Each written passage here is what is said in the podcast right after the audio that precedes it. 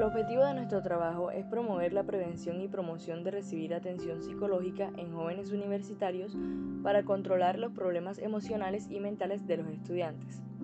La mayoría de los jóvenes están conscientes de los cambios emocionales y comportamentales que presentan a lo largo de su adolescencia y que actualmente han tenido a lo largo de la pandemia. Algunas de las emociones y sensaciones que experimentan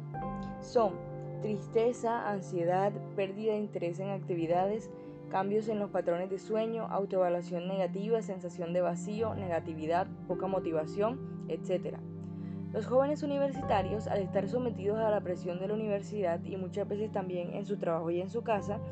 pueden sentirse sobrepasados por la situación, llevándolos a perder el control continuamente.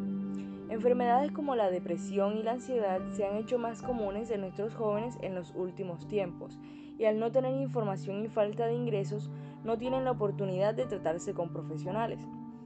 A pesar de que existen jóvenes conscientes de su cuadro de depresión o ansiedad, tienen el pensamiento de que recibir ayuda psicológica es para personas locas, por lo que deciden no ir a asesorías psicológicas o buscar ayuda profesional,